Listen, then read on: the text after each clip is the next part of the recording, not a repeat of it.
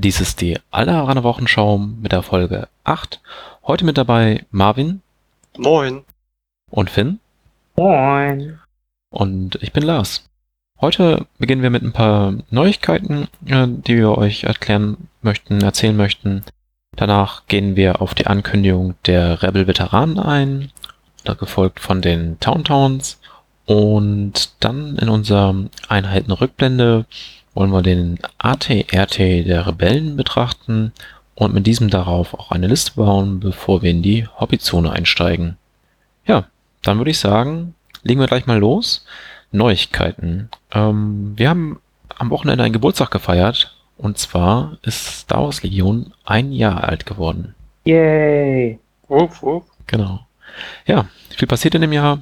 Ähm, wir möchten an dieser Stelle nicht nochmal ähm, erzählen, was alles rausgekommen ist. Äh, in unserer Meta-Folge hatten wir so schon ein bisschen das Jahr per, ja, durchlaufen lassen, uns über die einzelnen Veröffentlichungen ausgetauscht und darum heute einfach nur als Hinweis. Ähm, als nächstes wird Finn ein bisschen was zur Adepticon erzählen. Das ist eine Großveranstaltung in den USA, ähm, wo sich auch ein bisschen was über Star Wars Legion drehen wird. Genau. Äh, Adepticon wird ja traditionell von verschiedenen großen äh, Tabletop-Miniaturenfirmen genutzt, um ihre Sachen vorzustellen.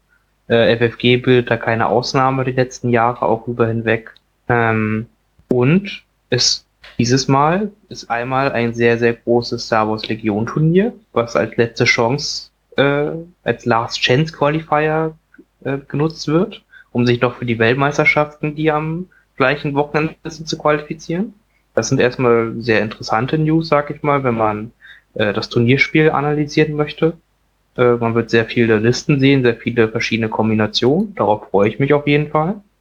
Und das Allerbeste daran ist noch, ab Donnerstag wird der Podcast von The Fifth Trooper äh, ganz, ganz Adepticon auch probieren, im Livestream zu haben. Das heißt, man muss nicht mal die Spiele verpassen, sondern kann sich auch ein bisschen was angucken, auch, im Nachhinein noch. Ja, coole Geschichte. Wenn man ein bisschen Zeit dafür findet, werde ich da bestimmt auch mal reingucken. Ähm, ansonsten hatte ich noch gelesen, dass äh, dort bereits die ähm, der Panzer und der Landspeeder verkauft werden. Stimmt das?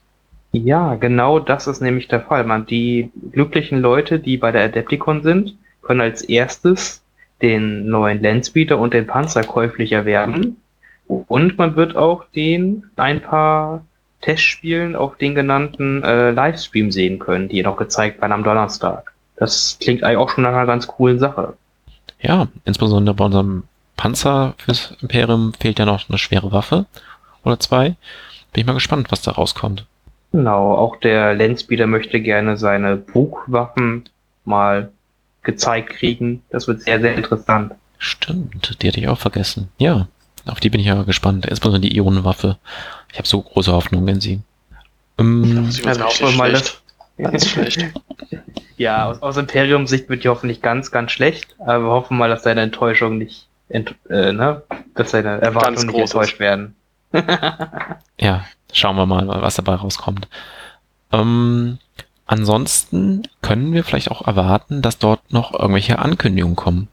Ähm, vielleicht, so meine persönliche Vermutung, ähm, kommt dann einfach nur die dritte Kerneinheit für ähm, das Imperium. Oder wir bekommen die ersten Neuigkeiten zu den Klontruppen. Aber da lassen wir uns am besten einfach mal überraschen. Ich glaube, da kommt dann das fürs Imperium raus, die Neuigkeiten. Das ist auch das Wahrscheinlichste, aber möglich ist auf jeden Fall alles. Adepticon ist bekannt dafür, viele coole Neuheiten zu zeigen. Hm. Also sind wir gespannt. Ja. Habt ihr noch sonstige Neuigkeiten? Sonst können wir eigentlich schon mit den Rebellen-Veteranen anfangen. Rebellenveteranen sind ja eigentlich auch noch ziemlich gute Neuigkeiten. Oh ja, der Titel ist ja wirklich noch ähm, nicht allzu alt. Vom 8. März, wer auf der Fantasy Flight Game Seite das nochmal nachschauen möchte. Und ähm, Marvin gibt uns jetzt erstmal das Profil einmal vor und dann steigen wir mal in die Diskussion ein. Genau. Die Rebel-Veteranen sind ja die neuen Einheiten von Imperium, äh, von den Rebellen. Schön. Ähm, wichtig zu sagen ist dabei, dass es zwei Einheiten sind in einem Pack. Das heißt, wie bei den Scouts kann man zwei Einheiten damit ausrüsten. Eine, die Karte, die umliegt, sind die richtigen Rebellen-Veteranen. Das sind insgesamt vier Leute. Für, ich glaube, 40 Punkte sind das. 48. 48. Mhm. Und dann auch die zweite Karte mit 30 Punkten. Das wird wahrscheinlich der Placement Trooper sein, weil sie haben die richtigen Veteranen haben als Stichwort Coordinate im Placement Trooper. Das heißt, nachdem sie eine Order bekommen haben, nachdem sie einen Befehl bekommen haben, dürfen sie den weitergeben an einen Placement Trooper in Reichweite 1. Als zweites Stichwort haben sie noch Defender 1, das ist ein neues Stichwort. Das besagt, nachdem man beschossen wurde, bekommt man einen Dodge Token geschenkt. Oder? Nee. Nachdem. Ja, doch, doch, doch. Also wenn die einen Befehl erhalten, dann genau, kriegen die sofort einen Dodge Token. Ja. Das ist halt schon ziemlich cool, ähm, weil man den Befehl ja zu Beginn der Runde erhält. Also noch bevor irgendwer geschossen hat, hat man schon diesen Dodge Token. Sie haben leider nicht Nimble, aber das wäre dann wahrscheinlich an der Stelle auch einfach zu stark. Das heißt, ähm, wenn man diesen einen Dodge-Token ausgibt, ist er diesmal auch weg, nicht wie bei den normalen Rebellentruppen. Genau. Was haben sie sonst noch so? Weißen Safe, ganz klassisch. Ein HP, ein Courage. Dann drehen sie noch auf einen normalen Treffer und sie dürfen auch mit der Schildenergie verteidigen. Ansonsten, wenn sie im Nahkampf gehen, haben sie einen schwarzen Würfel. Sie haben auf Reichweite 1 bis 3 dann noch einen schwarzen Würfel. Alles ganz klassisch. Mm, ja. Und was haben sie für Ausrüstungsklasse? Genau. Das heißt einmal die normalen Trooper dazu, dann die schwere Waffe, ein Training, einmal ein Gearslot und einmal eine Granate. Heißt, man kann sie ganz gut ausstatten. Mit 40 Punkten kriegt man auch viel rein. Ja, insbesondere das Training finde ich halt super. Ähm, das haben ja die anderen Kerneinheiten, die Fleet Trooper und die normalen Rebel-Truppen noch nicht. Und das ist dann eine Besonderheit. Hier könnte ich mir wirklich so Sachen vorstellen, dass die ihre Abfangreichweite erhöhen können oder auch einfach ein einfaches Hunter. Gibt es dort durchaus einige sehr coole Möglichkeiten. Ja, ähm, man kann halt auch schon recht deutlich deren schwerere Waffen lesen. Wir wissen zwar noch nicht genau, wie viele äh, Würfel es jetzt wirklich sind. Wir wissen auf jeden Fall, es sind mindestens drei weiße. Ähm, von der Art und Weise, wie Fantasy Flight Games die Würfel abdrückt, gehe ich davon aus, dass da nicht noch irgendwie ein schwarzer oder roter dazu kommt, aber vielleicht sind es ja vier weiße. Fünf glaube ich eher nicht, aber vielleicht sind es ja vier. Vier weiße auf Reichweite 1 bis 3. Und mit einem neuen Stichwort wieder. Critical 2. Komplett mhm. neues Stichwort. Vermutlich, so von dem, was man erkennen kann, sorgt es dafür, dass man zwei Energiesymbole, also Search-Symbole, auf Crits drehen drauf. Das ist irgendwie auch schon ziemlich cool, dass man dann mit dieser Einheit, wenn man auf ein Ziel schießt, deutlich mehr Crits ähm, bekommen könnte, als man eigentlich erwarten würde. Meinst du Energiesymbole? Ja, ich meine. gesagt, zwei normale Treffer werden zu Crits. Hätte ich jetzt gesagt. Okay, ja, könnte natürlich auch sein. Nee, es ist, liest sich recht deutlich so, dass halt zwei, wenn man die Energiesymbole würfelt, die in Crits gedreht werden. Ach, so okay. ist die Karte gedacht. Genau. Also mhm. sonst wäre es ja ein bisschen wie Impact, nur in viel besser. Hm. So ist es halt, wenn man Machtenergie würfelt, dann dreht man die in Crits. Genau. Auch eine sehr, gute, eine sehr gute Sache, weil sie flexibel ist. Man kann damit auf Fahrzeuge schießen und es ist nicht verschwendet. Man kann damit aber auch auf Sachen in Deckung schießen und man generiert mehr Treffer. Klingt vernünftig soweit. Ja, weil es halt nicht nur die Würfel sind dieser Waffe, sondern auch vom restlichen Trupp. Das heißt, man hat dann fünf schwarze und dann also vier oder fünf, je nachdem, wie man den Trupp ausrüstet, und dann noch drei oder vier weiße Würfel dazu. Das heißt, seien wir mal optimistisch, könnten das neun Würfel sein, wo schon so Crits bei sind. Und dann kann man noch zwei eventuell drehen, wenn die Würfel mit einem sind. Ähm, und am Ende liegen da drei, vier Crits vielleicht. Das interessiert auch viele Fahrzeuge schon sehr. Ja, ist auf jeden Fall, was ich sehr, sehr interessant finde. Es ist ja, wie gesagt, eine Kerneinheit für zwölf Punkte. Also die teuerste Kerneinheit bis jetzt für die Rebellen. Auf dem gleichen Punkteniveau wie Schneetruppen, wenn man es halt vergleicht. Hm. Das heißt aber auch, dadurch, dass sie diesen normalen Personal Slot Upgrade haben, dass die ganzen recht, sage ich mal, günstigen Specialist Upgrade äh, für die auch wirklich günstig sind. Also der äh, Comstack kostet nur neun Punkte ja bei den Rebellen. Das heißt, man bezahlt äh, quasi ja nur zwei Punkte mehr, wenn man äh, den Coms-Veteran mit, ähm, mit dem Relais reintut, was ich interessant finde. Genauso zahlt man halt auch nur sieben Punkte mehr für einen Offizier in der Einheit. Hm, was Und beide haben dennoch denselben Schutzwurf, denselben Offensivwerte, dieselben Sonderregeln. Ja, das finde ich sehr interessant. Oh ja. Hm, was ich ein bisschen, naja, kann man schade sagen. Hm, auf jeden Fall hat halt die Einheit nur eine schwere Waffe per se in der Einheit drin. Das heißt, man kann halt nur diesen CMD 93 Trooper mitnehmen. Äh, dafür hat man natürlich das zweite kleine Geschütz dabei für 30 Punkte, so wie es sich liest. Hm. Und was halt, wie sich der Artikel ja auch liest, wird das Geschütz wohl eine Fähigkeit haben, womit es seinen äh, Attack Dice Pool zu einem anderen Pool hinzufügen kann. Ähnlich wie Chewbacca's Zweierkarte. So liest sich der Spaß auf jeden Fall. Das wäre natürlich sehr stark. Das ist dann die Frage, kann es das nur zu der Einheit, mit der gekauft wird, halt beitragen? Weil man kann diese Waffe ja nicht einzeln kaufen, so wie es gelesen hat, sondern immer erst dann, wenn man schon eine Einheit Rebellenveteranen hat. Das ist eigentlich sehr gut gelöst. So hat man nicht, ähm, oder kann es nicht sein, dass man nur den Kerneinheit mit dreimal dieser Billigeinheit füllt. Aber, oder kann diese Waffe ihren Attack Pool auch zu Einheiten beitragen, wie zum Beispiel Leer, die Sharpshooter 2 hat und PS1 oder auch allein schon Kommandos, ähm, eine große Kommandoeinheit mit Sharpshooter 1 und dem Scharfschützengewehr, das auch PS1 hat, ähm, die würden sich natürlich sehr über noch weitere Würfel freuen. Die Frage ist dann auch, ob äh, nur ein Angriff ist oder nur eine Einheit. Weil dann muss man natürlich auch aufpassen, die Rebellen haben zweimal Einheiten mit Ganzlingern. Also wenn es pro Einheit ist, kann man das ja theoretisch pro zwei Angriffe machen. Muss man dann aufs Wording schauen. Ja, interessanter Einwand. Ja, das wäre schon zu krass, wenn ich mir einen Han Solo vorstelle. Der ist ja, ja, schon okay mit seinen beiden Angriffen.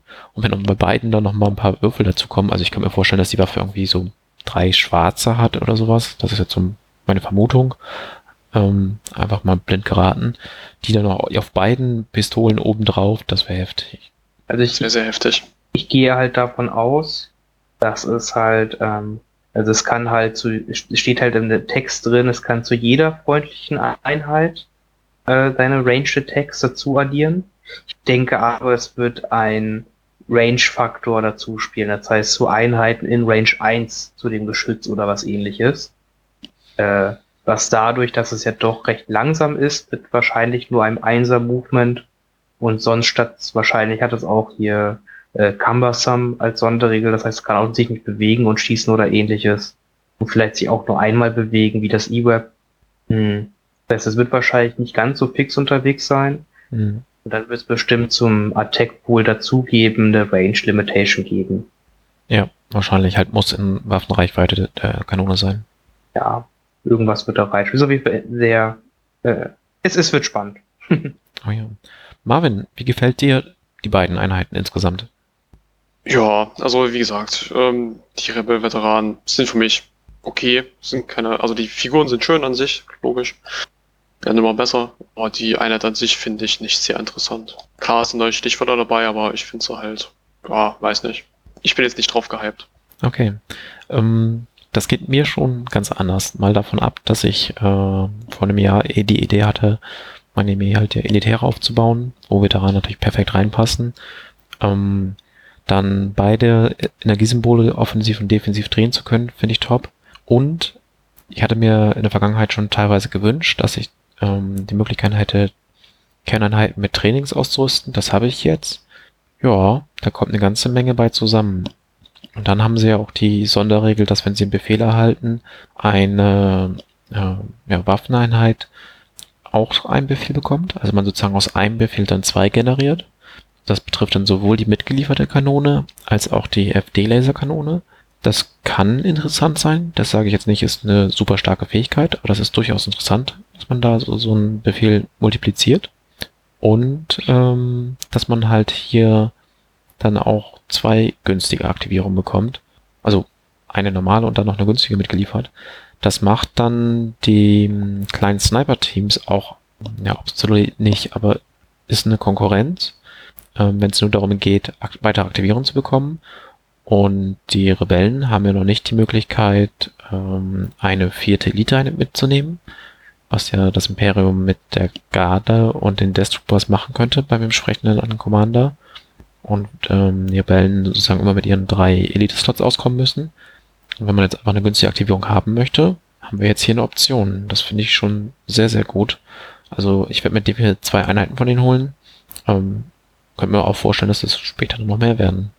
Finn, was denkst du über die Einheit? Erst einmal danke Fantasy Flight Games, dass ihr alle unsere Wünsche hört und erfüllt. Hm, wir haben ja auch schon davon geredet, dass eine der wichtigen Sachen fürs Spiel nach unserer Meinung eine dritte Kerneinheit für beide Fraktionen ist.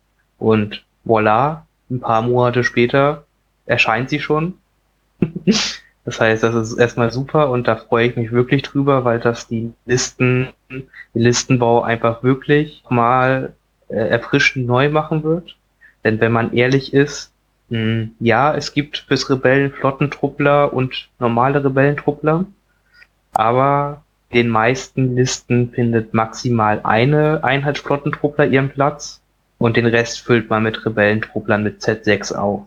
Hm, das ist nicht schlimm. Ich finde das halt gut, dass Kerneinheiten so stark sind und viel gespielt werden. Aber jetzt endlich, da jetzt zum Beispiel noch mal ein bisschen frischen Wind reinzubringen und dann zwei, drei Einheiten Rebellen-Veteranen, die dann auch noch mehr Aktivierung produzieren durch das seine MG. Und so kann man auf einmal andere coole, cooles Zeug mitnehmen und hat man hat trotzdem noch genug Aktivierungen. Super. Also das macht mich richtig, richtig glücklich. Mhm.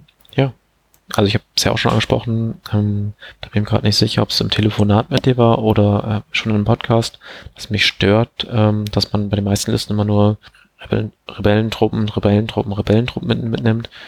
Ähm, Fleet Trooper sind halt nicht so leicht anzubringen. Ich habe das schon probiert mit zwei Einheiten. Das geht auch noch, aber ich kann mir jetzt irgendwie nicht vorstellen, wenn man auf ein Turnier fahren möchte, da drei, vier Einheiten mitzunehmen. Und jetzt kann man hier wirklich schön zwei von denen, einmal Fleet Trooper, nochmal zwei Rebellentruppen und hat dann richtig viele Einheiten ähm, in der Liste. Das könnte ich mir vorstellen, dass ich meine Liste dann komplett umwerfe und in so eine Richtung vielleicht gehe. Ja, mal überraschen lassen. Marvin, wo siehst du denn die Aufgabe dieser Einheit? Also was könnten die übernehmen? Was, ähm, ja, welche Aufgabe könnten die innerhalb der Liste erfüllen? Ja, die übernehmen im Prinzip die Aufgaben von den normalen Rebellen-Squads, würde ich mir jetzt vorstellen. Die sind im Prinzip fast das gleiche. Halt auch fast das gleiche, würde ich sagen. Also sie machen nicht viel anders. Mhm. Der entscheidende Punkt ist eigentlich, dass sie offensiv das Energiesymbol auf einen Treffer drehen dürfen. Das bedeutet, pro Würfel steigt die Chance um 12,5 Prozent, einen Treffer zu verursachen. Ähm, das ist dann bei 4, 5, 8, 9 Würfeln ähm, dann ja schon eine Menge, was da zusammenkommt. Insbesondere die schwere Waffe wird dadurch ja deutlich besser, weil man auf einmal von äh, zwei möglichen Symbole auf drei möglichen Symbole halt hochgeht auf dem weißen Würfel. Und ähm, da könnte ich mir vorstellen, teilen die dann doch eine Nummer besser aus. Müsste man natürlich mal gegenrechnen, wenn man weiß, wie gut die schwere Waffe jetzt wirklich wird, ähm, wie sich das verhält gegenüber den sechs weißen Würfeln der Z6. Ob sie unterm Strich vielleicht einfach dann doch beim selben rauskommen. Finn, wo siehst du die Aufgabe dieser Einheit? Also ich gehe da halt gerne nochmal drauf ein, äh, um es jetzt mal wieder ein bisschen analytisch zu betrachten die Rebellentrooper-Einheit mit Z6 produziert halt von Treffersymbolen oder Crit-Symbolen äh, mathematisch 3,5 Treffer, hm, wenn man nur die Rebelleneinheit mit Z6 kauft. Wenn ich jetzt hier davon ausgehe, dass die das Geschütz hier äh, vier weiße Würfel hat, die schwere Waffe, dann produziert die Einheit mit schwerer Waffe vier Treffer, ein mathematisch gesehen. Das heißt, es ist ein bisschen offensiv stärker schon mal einzuschätzen, was äh, nicht uninteressant ist. Mhm. Aber vor allem ist sie halt wesentlich flexibler durch diese Critical-Sonderregeln. Also mit einer Z6 auf ein Fahrzeug zu schießen, ist halt einfach wirklich Verzweiflung pur, sag ich mal, damit einen Rebellentrupp drauf zu schießen. Diese Veteranen machen das gerne. Und da man wirklich davon ausgehen kann, dass Panzer und ATSCs jetzt öfters auf gegnerischen Seite rumlaufen, äh, hat man wirklich, sag ich mal, so eine halb zuverlässige Panzerabwehr mehr mit drin, was ich sehr, sehr stark finde. Mhm. Und halt einfach, sie sind, und sie, und es ist einfach nicht schade, mit denen auf Infanterie zu schießen, weil die das genauso gut machen. Insbesondere wenn man dann an Gelände denkt, wo eine Einheit, die in schwerer Deckung ist, wo dann der Z6-Trupp von seinen dreieinhalb Treffern auf 1,5 geht, würde diese Einheit ihre vielleicht immer noch drei Treffer ähm, anbringen können, weil dann dann ein Crit beiliegt oder, auch zwei. Genau. Stell dir vor, du schießt auf Rebellentrupps in schwerer Deckung mit Dodge-Token. Da ist, braucht man quasi wirklich nur Crits, um da durchzukommen und da ist die Einheit natürlich ideal für, sag ich mal. Mhm, das genau. für einen sehr geringen Aufpreis.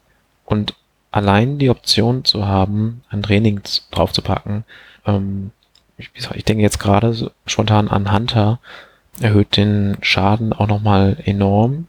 Ähm, und das kann halt eine normale Rebellentruppeinheit nicht. Klar, man wird dann auch deutlich teurer, das ist schon klar. Ja, also Trainingsslots, Karten sind ja alle sehr stark. Äh, da gibt's ja verschiedenste Sachen, was man sich da raussuchen kann.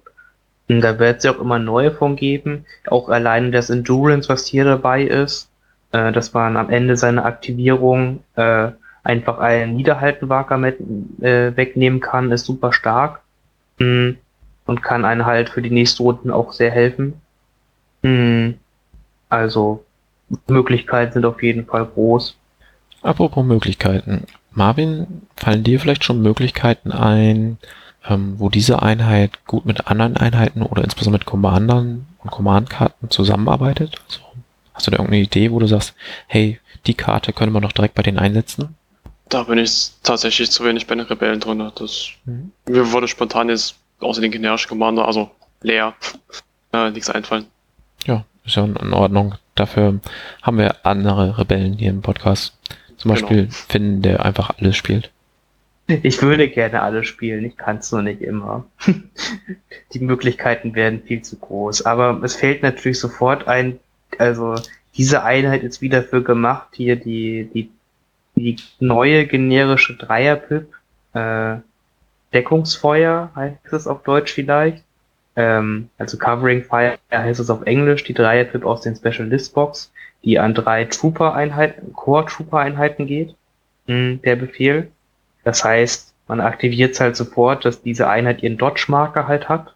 Und man kann zusätzlich noch, weil die doch sehr limitiert ist, die Karte, äh, weil man nur an die Trooper-Einheiten geben kann, kriegt man auch noch Befehle an äh, Geschütze direkt damit ran. Und wenn man eine Angriffsaktion macht, verteilt man noch mehr Dodge-Marker. Das heißt, auf einmal hat die ganze Armee nach ein, zwei Aktivierungen schon, wo es wichtig ist, einen Dodge-Marker drauf. Hm. Das klingt auf jeden Fall nach etwas, was die Rebellen gerne hätten. Mhm, genau. Ähm, ansonsten, wenn man jetzt auch an die, das, äh, die Waffe denkt, die Waffenplacement, ähm, wir haben ja schon gesagt, wir nehmen an, dass sie sich nicht bewegen und schießen kann. Vielleicht kann sie mit ähm, Leas Zweierkarte halt einen Move machen und ähm, dann in der eigenen Aktivierung halt schon mal schießen. Auch wenn es nur ein Einser-Move ist, aber vielleicht hilft das ja schon. Die Base ist auf jeden Fall groß genug, dass es ein bisschen mehr helfen kann. Und allein dieser kleine Unterschied kann dann dafür reichen, dass sie sich dann hinstellt und sagt, hey, ich fange schon mal an, hier ein bisschen rumzuschießen. Ähm, ja, ansonsten mit ihrem Moralwert für 1 auch Jins Dreierkarte, wo die dann Niederhaltmarken bekommen, der ihnen aber egal ist. Ähm, also sie immer noch zwei Aktionen machen können, nicht fliehen. Ähm, der Marker macht dann schon mal äh, aus leichter Deckung schwere Deckung. Das heißt, sollte Feuer auf sie zukommen, ist auch nicht ganz so tragisch. Das ist schon mal interessant. Und ähm, ja, ansonsten mit Hahn könnte man natürlich sie schützen, indem man sagt, hier schießt mal auf was anderes und dann können sie ein bisschen Schaden austeilen, aber das, das ist ja bei jeder Einheit gut. Genau, das, das, das Schöne ist halt, dass die, Rebellen, die Rebellen-Commander sich quasi an ihre Einheiten halt, äh, die Einheiten können sich sehr gut an ihre Commander anpassen. Man kann fast jede Rebelleneinheit bei fast jedem Commander spielen. Einfach weil die Commander sehr vielseitig gespielt werden können. Mhm. Und genauso in diese Reihe machen die Veteranen sich auch rein. Ich denke, man kann sie bei jedem Commander spielen, den man sich auswählt. Äh, sie machen dann ihre Arbeit und sie können halt verschieden von allen Command-Karten profitieren. Also es ist einfach, ich, ich denke, es wird eine super solide Einheit werden. Mhm, genau. Ähm, jetzt würde ich gerne nochmal den direkten Vergleich machen. zu Fleet Trooper und Rebellentruppen. Da sind wir ja schon ein bisschen drauf eingegangen. Aber jetzt haben wir diese drei Optionen. Wann nehme ich welche Einheit mit? Finn, was würdest du da sagen? Hm, es, es ist jetzt ein bisschen in die Glaskugel betrachtet, weil ich noch nicht ganz abschätzen kann, ähm, wie das Meta sich entwickelt. Ähm, werden Fahrzeuge jetzt wirklich so stark, wie wir es denken? Oder werden die schnell wieder in Vergessenheit geraten? Ähm, oder wird das Spiel vielleicht ein bisschen mehr Charakter belasten, dadurch, dass mit Bosk und Sabine jetzt noch mehr Agenten rauskommen, die man spielen kann? Kann man halt auch verschiedene eher Heldenlisten vorstellen, die sehr stark sein könnten. Hm, und ich denke, je nachdem kann man dann wirklich eine andere Kerneinheit mehr bevorzugen. Hm, also ich, ich sehe halt nicht, dass der Rebellentruppe Z6, der ist weiterhin, wird er eine sehr effektive Einheit sein und es ist nichts falsch daran, die mitzunehmen, egal was man möchte. Die lassen sich in jeder Situation anbringen. Wenn die Panzer ein bisschen stärker werden, äh, dann sehe ich auf jeden Fall ein bis zweieinhalb Rebellenveteranen als gesetzt an. Hm, und die Fleet Trooper sind halt leider Gottes eher eine Spielerei, die man aber bei verschiedenen Commandern, sag mal Hahn oder auch gut bei Jin unterbringen kann, äh, aber für die muss man wirklich einen Plan haben. Ja, das sehe ich ähnlich. Also ich mh, werde weiterhin immer eine Einheit Fleet Trooper mitnehmen mit ihren zwei weißen Würfeln und der guten Schrotflinte mit zwei roten und Piers hat man schon enormen Schadensoutput. Aber man muss extrem darauf achten, diesen auch anzubringen. Sprich, die Einheit möglichst unbeschadet nach vorne zu bringen, wo sie dann einmal zuhaut und dann aber so richtig, wie es andere Einheiten nicht können. Das bedeutet aber auch, ich muss mich sehr auf diese Einheit konzentrieren und oft bietet das Gelände nur ähm, einen nicht genügend Platz für eine Einheit, die sich so nach vorne schleicht. Das geht dann nicht beliebig oft. Und ähm, deswegen würde ich da halt eine sozusagen als Glashammer mitnehmen, die ich dann ähm, in den entscheidenden Punkt dann richtig hart zuhauen lasse. Um, die Veteranen wirken halt, wie ich schon gesagt so auf mich, als würden sie halt noch besseren ähm, Output haben, noch mehr austeilen als normale Trupps. Dafür aber mehr Punkte. Das heißt, ich würde diese mehr benutzen als ähm, wirklich eine arbeitende Einheit, die auch Probleme beseitigt und die normalen Rebellentrupps dann vielleicht eher für Missionsziele oder mit Astromech oder Medidroiden dann unterstützend.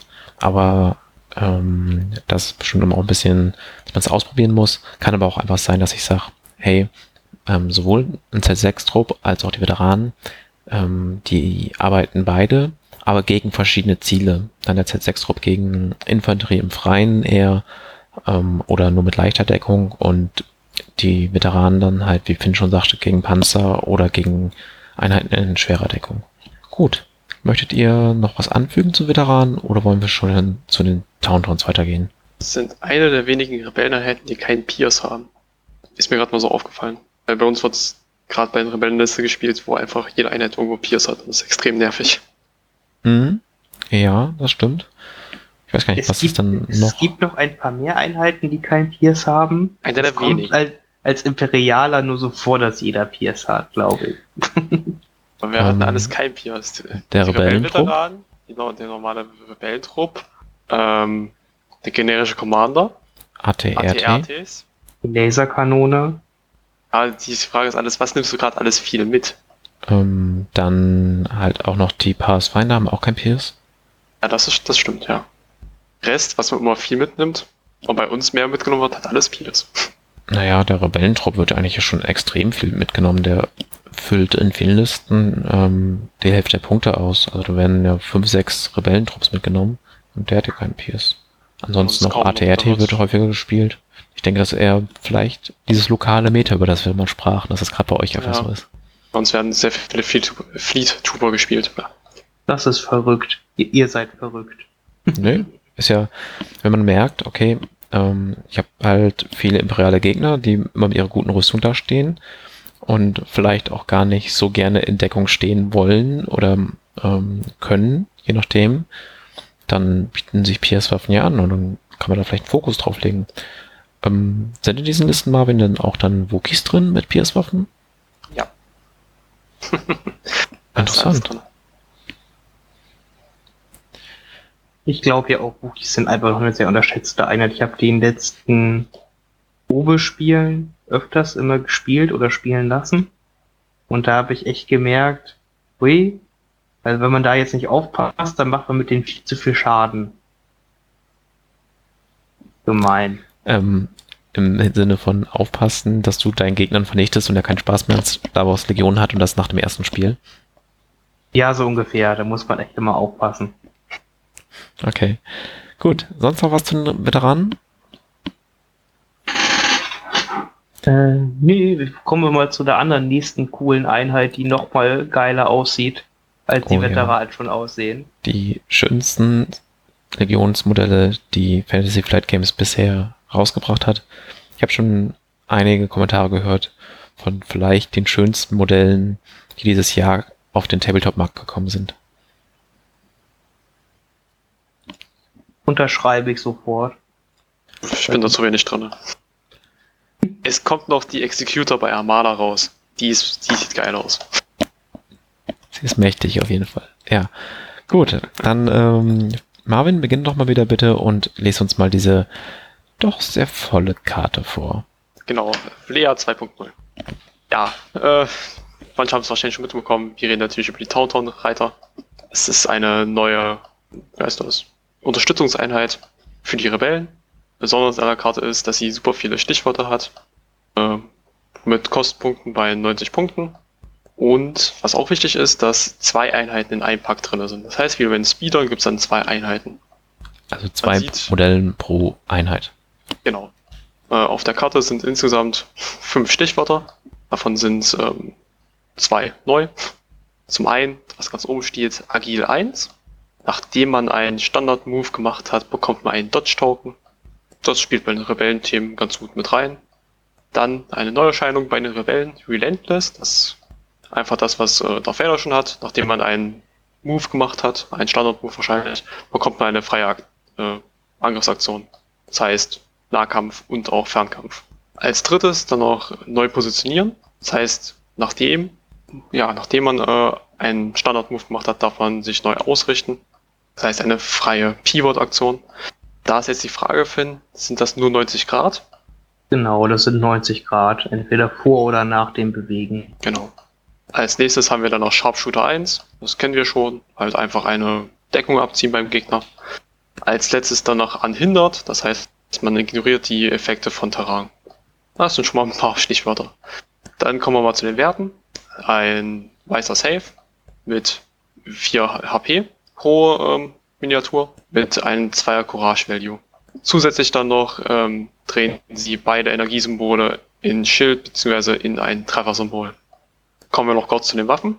Die Nahkampfwaffe ist ähm, Hörner und Handklauen.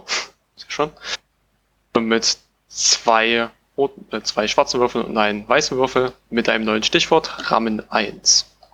Dann gibt es noch äh, eine andere Waffe, eine Fernkampfwaffe auf Reichweite 1 bis 2, die DL44 Blaster Pistol mit zwei roten Würfeln ohne neues Stichwort. Oder ohne Stichwort generell. Ansonsten haben sie noch verschiedene Ausrüstungsslots, das heißt ein Trainingsslot und ein Com-Slot. Das war's von der Einheit her. Ja, es ist viel Neues dabei. Ah, Lars, mach weiter. Okay. Also, ähm, ich werde sie mir wahrscheinlich nicht holen, weil sie mal wieder nicht ins Thema passt. Aber es ist natürlich schon eine extrem mächtige Einheit. Sich mh, bewegen, dann mit vier roten Würfeln irgendwo reinschießen, Sharpshooter 1, ähm, Energiesymbole zu Treffern drehen, schon sehr stark. Dann für 90 Punkte 8 Lebenspunkte, das ist ja auch sehr, sehr viel. Ähm, auch wenn zum Beispiel Wookies für 75 Punkte mit 9 Lebenspunkten herkommen und so noch ein bisschen besser sind. Hier hat man aber eine Einheit, die sich mit Speed 3 bewegt, also sehr schnell ist. Klar, man ist ein bisschen eingeschränkt, was die Bewegung angeht. Man kann nicht einfach nach links und rechts laufen oder nach hinten, wie es normale Einheiten können. Aber durch die freie Drehung ähm, kommt man ja auch schnell dorthin, wo man hin muss oder hin möchte. Und hier haben wir einfach sehr, sehr viel, was zusammenkommt. Dann liegt dort die Tenacity-Karte bei. Wenn man verletzt ist, hat man im Nahkampf noch einen roten Würfel mehr. Passt natürlich perfekt. Dann liegen wir auf einmal bei, ähm, sieben, roten, äh, bei sieben Würfeln. Das ist schon ganz gut. Klar, die Einheit hat halt keinen Pierce, über das wir gerade eben schon sprachen. Ähm, aber insbesondere gegen Rebellen wird es dann so gut sein, aber auch das Imperium wird merken, was diese Einheit alles leisten kann. Finn, deine Gedanken zu der Einheit? Also diese Einheit hat Aktionsökonomie auf die Spitze getrieben, jetzt erst einmal. Also wenn man sich das einmal noch mal auf der Zunge zergehen lässt, dann kann die Einheit sich ein Dreier-Move bewegen, was mit der großen Base ungefähr, na, nicht ganz 10 Zoll sind, aber fast. Ähm, nachdem es sich bewegt hat, kann es, kriegt es einen Dodge-Token für die zweite Aktion.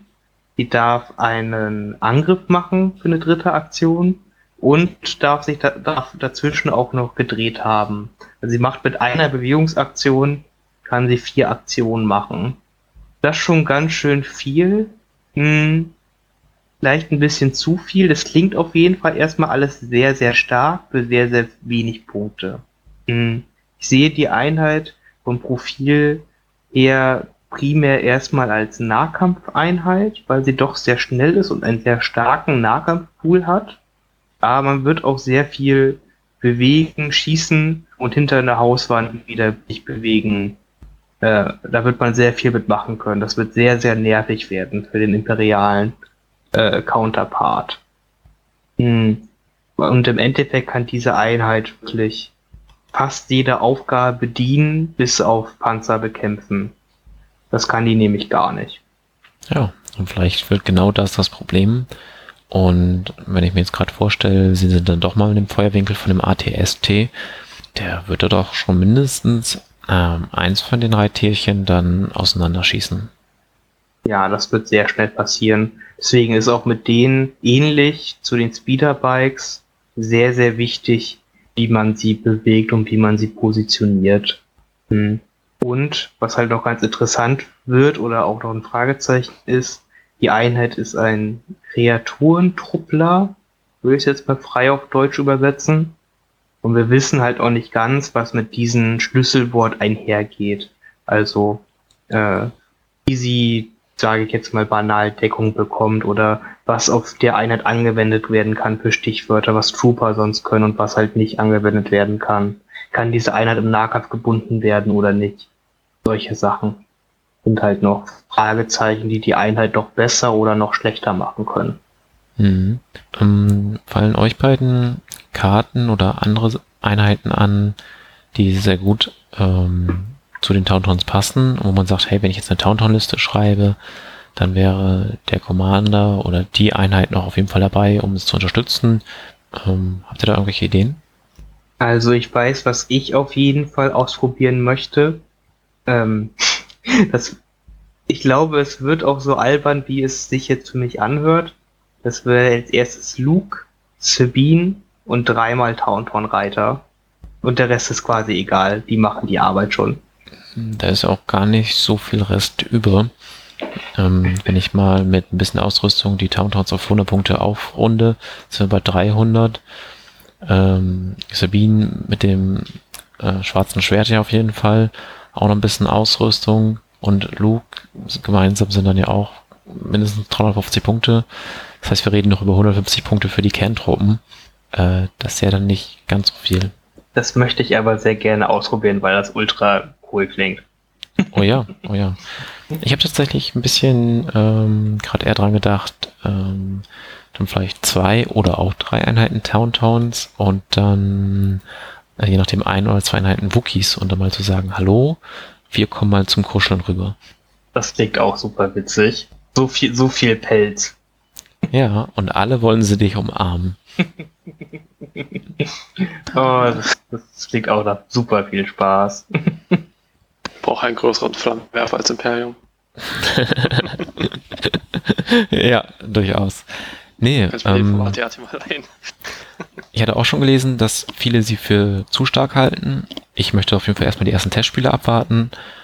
Ähm, die ganze Aktion ist natürlich schon, ja, beeindruckend. Jedoch wissen wir ja, dass die Einheiten im Vorfeld wirklich getestet werden mit mehreren Spielen. Und ähm, wenn das jetzt viel zu stark wäre, wäre das einfachste, eine der Regeln zu streichen. Ähm, wenn man sich jetzt anguckt, was die zwischen Nahkampf reinbringen, die beiden hätten dann vier schwarze, zwei weiße Würfel.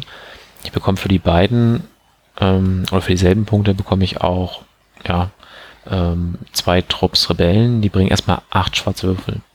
Die sind auch viel, viel schwieriger anzubringen und sobald einer stirbt, ist ein Würfel weg, klar. Aber ähm, ist einfach nur zum Vergleich, dass nicht alles an dieser Einheit ähm, überstark ist. Genauso die vier roten Würfel für eine Einheit für 90 Punkten.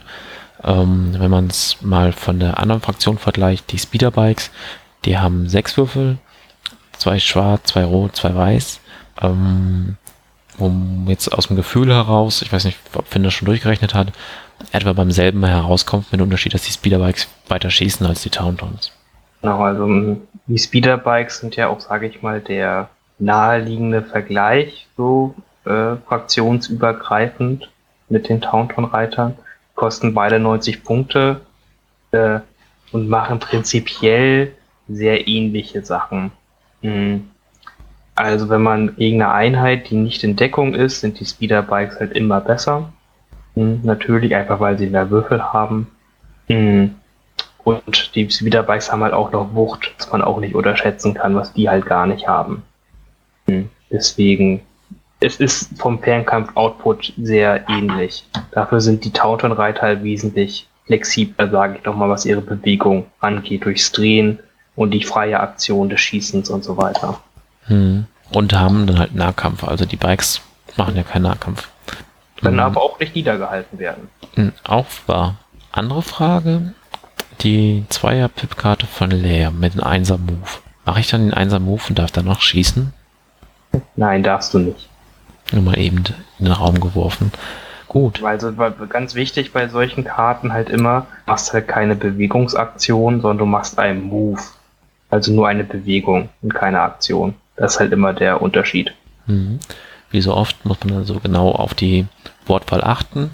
Da machen sich die Spieldesigner schon einen Kopf, ähm, dass halt, wenn sie gewisse Wörter benutzen, diese sogenannte Schlüsselwörter sind, die wiederum Fähigkeiten auslösen können und ähm, wenn man diese Schlüsselwörter halt nicht benutzt, sondern das so das Ergebnis, dann ist es Absicht, dass halt, halt ähm, dieses Schlüsselwort halt nicht benutzt wird.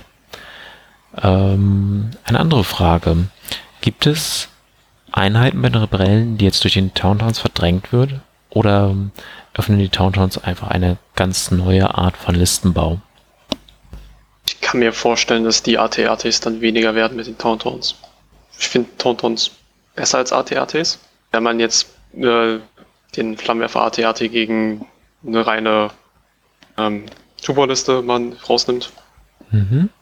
Ähm, ja, war auch mein Gedankengang, dass man dann den AT-AT weniger sehen wird, weil der oft in vielen Listen eingewandert ist, weil man halt noch Punkte über hatte und schauen musste, wo man die unterbringt. Ähm, und die Towntowns erscheinen mir eine deutlich flexiblere Einheit, Jedoch erfüllt der AT-RT auch andere Aufgaben. Die rote Kanone, die Energiesymbole zu Crits dreht, mit fünf schwarzen Würfeln, ist schon eine sehr starke Beschusskraft. Man hat, wie du sagtest, den Flammenwerfer, der ja dann Einheiten halt ganz anders angehen kann, weil er dann deutlich mehr Treffer verursacht. Oder halt die Laserkanone, die wieder Impact mitbringt, was ja bei den Rebellen noch ein bisschen selten ist. Finn, wie siehst du das? Ähm, Verdrängen die Towntowns-Einheiten oder ergänzen sie die Fraktionen? Also sie werden die Rolle, die jetzt der ATRT übernehmen kann, nicht komplett verdrängen können. Dafür sind die Auswahlen dann doch zu verschieden.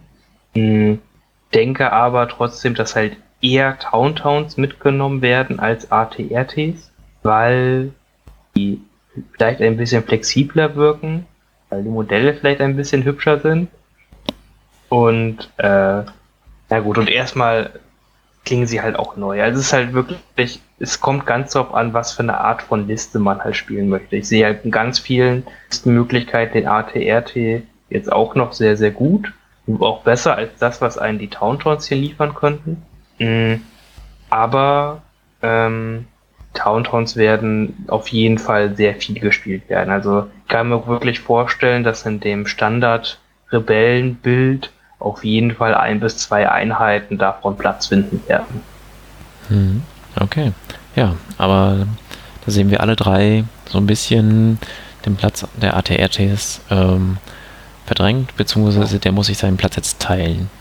Da wir gerade beim ATRT sind, wollt ihr noch was zu den Towntowns anfügen oder wollen wir in die Einheitenrückblende gehen und uns den ATRT nochmal genauer angucken? Ja, jetzt erst einmal noch wirklich sagen, guckt euch die Modelle nochmal ganz genau an, wie wirklich detailreich toll die sind. Also ich bin wirklich sehr, sehr begeistert, was FFG da geschafft hat, was die, was die Figurenentwickler da echt gemacht haben. Also ich bin, wenn ich es mir so angucke, bin ich so sehr begeistert davon, dass ich mich echt freue, davon mindestens zwei Einheiten zu kaufen. Oh. Ja. Marvin, du noch irgendwelche Worte? Mm, nee, jetzt nicht, ohne die Rebellen zu beleidigen. Ja, okay. Wir, wir halten fest, Marvin würde an dieser Stelle keinen Rebellen beleidigen, so wie immer. Gut, zur Kenntnis genommen. ja, genau. Ah, ich äh, freue mich dann auf den imperialen Counterpart. Oh ja, auf den sind wir noch alle gespannt. Da hatten wir auch schon mal ja gerätselt, was es sein könnte. Nun aber in die Einheitenrundlänge ATRT. Zufällig gerade ein Jahr alt geworden, ähm, von Beginn an mit dabei und eigentlich im Besitz fast aller Rebellenspieler, weil er mit in der Grundbox war. Nun, Marvin, lesen Sie nochmal vor, für all jene Spieler, die sein Profil nicht auswendig kennen. Warte eine Sekunde, das mache ich dir sofort. So. AT-AT, 55 Punkte. Einer der wenigen Rebelleneinheiten, die Armor hat. Dann ein Climbing Vehicle. Das heißt, wenn man klettert, ist man wie ein Trooper. Und man wird so wie ein Trooper behandelt. Dann auch Expert Climber, das heißt, wenn man mit einer Aktion irgendwo hochklettert, muss man nicht würfeln und nur Schaden bekommt. Ansonsten zu seinen Werten ein weißer Safe, 6 HP mit einem 4er Technik Value und Crit-Energie wird in, äh, ich meine natürlich, äh, Angriffsenergie wird in Crit gedreht. Dann kommen wir noch zu seinen Waffen, die normal dabei sind. Das ist einmal seine Nahkampfwaffe, die Grappling Claws mit drei roten Würfeln und Impact 1. Warum zur Hölle da auch immer Impact 1 drauf ist. Dann noch die A300 Blaster Rifle mit äh, Reichweite 1 bis 3 und zwei weißen Würfeln. So jetzt noch gesagt, es ist äh, eine Figur in einer Einheit. Man hat eine Waffenoption und eine Comps-Option. Die Waffenoptionen sind die drei normalen Waffen, die man so kennt von den ATRTs. Oder vielleicht kommt, kennt. Einmal die ATRT Laserkanone mit Reichweite 2 bis 4, einen roten Würfel, zwei schwarzen Würfeln und Impact 3 mit Fixed Front. Das heißt, man muss in der vorderen Sektion rausschießen. Als zweite Option die ATRT Rotationsblaster mit fünf schwarzen Würfeln, Reichweite 1 bis 3 und auch Fixed Front. Und als drittes der AT-AT Flammenwerfer mit zwei schwarzen Würfeln pro Mini, der im Angriffswinkel ist, mit Blast und auch Fixed Front. Ja, hat wahrscheinlich schon mal jeder gegen gespielt. Jeder schon mal irgendwie in den Flammenwerfer reingelaufen, aus Versehen. Ja, was sagt ihr dazu? Ja, ähm, ich möchte noch mal ein bisschen unterstreichen. Das einzige Fahrzeug bisher, das überhaupt klettern kann, eine gewisse Besonderheit, wird wenig gemacht, aber eigentlich ergeben sich dadurch sehr ähm, gute und taktische Möglichkeiten. Sollte, wenn man diese Einheit spielt, sich vielleicht noch ein bisschen mehr mit beschäftigen, nochmal durchlesen, wie funktioniert Klettern eigentlich und dann erkennt man recht schnell, welche Vorteile das auch für dieses Fahrzeug bietet. Dann das ähm, Offensiv Energie zu Crit drehen ist halt eine sehr, sehr starke Fähigkeit, ähm, insbesondere für die Rotorkanone und die Laserkanone gegen Fahrzeuge, aber auch gegen Einheiten im Gelände. Das ist ja etwas, was ähm, nicht selbstverständlich ist, was nur sehr wenigen Einheiten haben, abgesehen von den Commandern. Und dann aber auf der anderen Seite auch, dass man, ich zumindest, immer das defensive Drehen vermisse. Klar, das ergibt bei so einem kleinen, leichten Fahrzeug durchaus Sinn, dass er keine tolle Rüstung hat. Aber ich habe es echt schon oft so, okay, ich habe einen weißen Würfel, hm, ich habe eine 16-prozentige Chance, überhaupt das jetzt zu verhindern. Naja, probieren wir es halt. Aber es ist ein der geringste Schutz, den man überhaupt haben kann. Ansonsten, ja, also drei schwere Waffen, verschiedenste Optionen Finn, was möchtest du denn mal über den ATRT erzählen? Ähm, ganz wichtig noch zu dem, was auch viele unterschätzen, es ist auch mobile, leichte Deckung für die eigenen Einheiten. Ja, man kann sich immer die eigenen Einheiten dahinter tun und man hat leichte Deckung dann durch ihn, was auch wirklich nett ist. Ja, und ähm, seit dem letzten Regelupdate können jetzt die eigenen Truppen auch in Base-Kontakt mit ihm treten und somit ihn ignorieren, wenn sie durch ihn durchschießen. Das heißt, der Feind wiederum würde dann halt keine Deckung bekommen. Genau, so kleine, sehr saubere Regeländerungen helfen da noch viel weiter, genau. Und wie gesagt, es ist zwar ein Fahrzeug, ne, aber in, je nachdem, wie man sein Missionsdeck baut, in zwei von fünf Missionen können Fahrzeuge auch punkten. Und dann können diese ATRT schon ganz schön nervig werden. Mhm. Ähm, einmal, er hat jetzt nicht so viele Upgrade-Slots. Den Com-Slot und seine Waffen, an den Waffen hat sich im letzten Jahr nichts geändert. Ist in dem Jahr irgendwelche ähm, äh, Karten für ihn rausgekommen, die Einfluss auf ihn hatten, die durchaus nützlicher waren? Einzige, was ich mal gesehen habe, ist ein HQ-Uplink auf den ATAT. Mhm. Um halt in der entscheidenden Runde ihm einen offenen Token zuzuteilen, um dann halt wirklich zu entscheiden, wann kommt diese Einheit eigentlich dran. Gerade mit Flammenwerfern, ATRTs und äh, der Hahn-Barbecue-Liste hat man da schon öfters gesehen. Hahn-Barbecue-Liste maximal eben erklären? Genau, ähm, ist halt äh, darauf abgezielt, in einer, in einer bestimmten Runde, wenn die ATRTs in Position sind, Hahns Nuller-Karte zu spielen. Das heißt, durch die Karte ist man auf jeden Fall dran, da kann der Gegner nichts gegen tun, außer er hat auch Hahn. Mm, und durch Verbindung zum Hauptquartier kann dann quasi ein ATRT auf jeden Fall seinen Flammenwerfer anbringen. Und so ein ATRT-Flammenwerfer in eine wichtige, volle Einheit tut immer ganz schön doll weh. Ja, keine Deckung. Ähm, eine volle Einheit drehen, sagen wir mal jetzt sechs Modelle, das ist zwölf schwarze Würfel, wo ich die Energiesymbole auf Crits drehen darf. Ähm, da muss er dann schon sehr auf seine Rüstungswürfe hoffen. Und wenn wir jetzt uns einen Stormtrooper angucken, der schafft die Hälfte seiner Rüstungswürfe.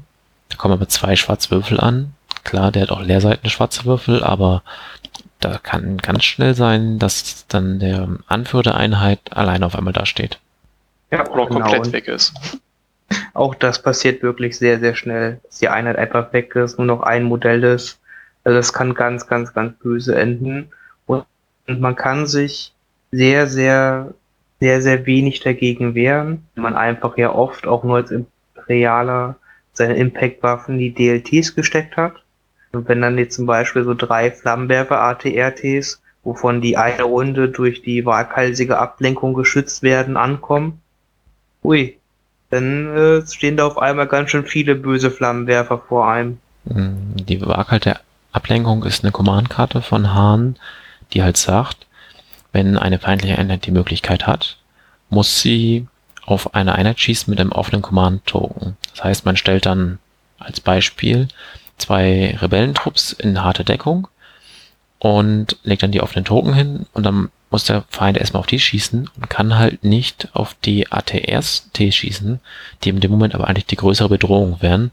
Und so kommen die ATRs nach vorne und können vielleicht schon ihre Waffe einsetzen. Und in der nächsten Runde ziehe ich vielleicht die Nuller-Pip von Hahn, wie Finn schon erklärte, und äh, brutzel mich nochmal durch den Feind. Gut, das ist der Flammenwerfer. Ähm, die Laserkanone. Was würdet ihr zur Laserkanone sagen? Nehme ich die mit? Wann nehme ich die mit? Wo liegen die Stärken und Schwächen? Regel 1 zur Laserkanone, du nimmst nicht die Laserkanone. Regel 2 zur Laserkanone, du nimmst nicht die Laserkanone. Nee, tatsächlich ähm, bin ich auch nicht ganz so glücklich mit ihr. Ähm, auf der anderen Seite, wie wir auch heute schon sagten, die Rebellen haben nicht so viel Impact. Und hier ist eine Waffe mit Impact 3 und Reichweite 4. Rebellen haben auch nicht so viele Waffen mit Reichweite 4 ähm, ein roter Würfel, zwei schwarze. Da kommt schon ein bisschen was drum. Klar, ich brauche an dieser Stelle ähm, das Energie zu Crit gar nicht, weil ich eh bei drei Hits schon drehen dürfte. Ähm, dennoch ist es halt eine der wenigen Anti-Panzerwaffen, die ich habe. Jedoch ist es auch die teuerste Waffe auf dem ATRT. Finn, was denkst du denn über die Laserkanone? Man hat die Laserkanone zu Beginn des Spiels noch echt öfters gesehen, einfach weil sie die Antwort war und mit die einzige Antwort auf ATSTs. Hm, aber das ist einfach leider immer weniger geworden. Bin mir nicht, also nee, ich bin mir eigentlich ziemlich sicher, dass sich damit auch nichts ändern wird, wenn der Panzer rauskommt. Es werden zwar mehr Fahrzeuge im Spiel sein, dadurch, aber ich denke, dass es zuverlässigere Plattformen in, äh, jetzt für die Rebellen mittlerweile gibt, die Impact liefern können. Und notfalls ist der ATRT mit Rotationsblaster und seinem Machtsymbol zum Crit drehen auch noch eine Panzerwaffe, Anti-Panzerwaffe, die okay ist. Mhm. Genau, das ist auch meine Erfahrung. Ich habe mit dem ein bisschen rumgetestet, insbesondere im letzten Jahr, die letzten Monate des letzten Jahres. Und die Laserkanone hat oft bei ihren drei Würfel eine Leerseite dabei. Das heißt, man hat dann noch zwei Treffer, diese werden zu zwei Crits gegen Fahrzeuge. Jedoch hat man bei der Rotorkanone auch fünf Würfel. Da kann durchaus mal ein Crit so bei sein und ich darf jedes Energiesymbol auf den Crit drehen. Sind dann auch auf zwei Crits. Ich hatte schon mehrere Würfel, wo dann auch gar kein Crit dabei war. Aber ähm, ich habe mich in dem Turnier in Bremen im Dezember auf meine beiden ATR-Tests mit roter Kanone verlassen, wenn es gegen Fahrzeuge ging. Ähm, ein ATST bekam ich damit nicht klein, das war mir im Vorfeld schon klar. Den habe ich dann außen vor gelassen, aber gegen gegnerische ATR-Ts bin ich damit sehr gut zurechtgekommen und habe dann da auch durchaus halt einige Wunden mit den roter Kanonen landen können und war jetzt nicht der Ansicht, dass ich ähm, mit der Laserkanone besser gefahren wäre. Wobei die Reichweite 4 hätte gelegentlich einen Unterschied gemacht, aber die rote Kanone ist einfach gegen andere Ziele viel flexibler. Wenn ich dann eine, Truppeinheit habe, dann ähm, sind die drei Würfel der Laserkanone halt nicht so toll wie, wie die fünf Würfel der Rotorkanone. Ähm, was mir sozusagen helfen würde, die Laserkanne zu spielen und was ich finde auch sehr gut zu ihr passen würde, wäre, wenn sie Impact 1 hätte. Dann wäre sie auch wirklich jetzt wieder eine Überlegung wert ähm, gegen den Panzer und man hätte halt Impact auf lange Reichweite. Allein das wäre schon Grund, wahrscheinlich sie häufiger mitzunehmen.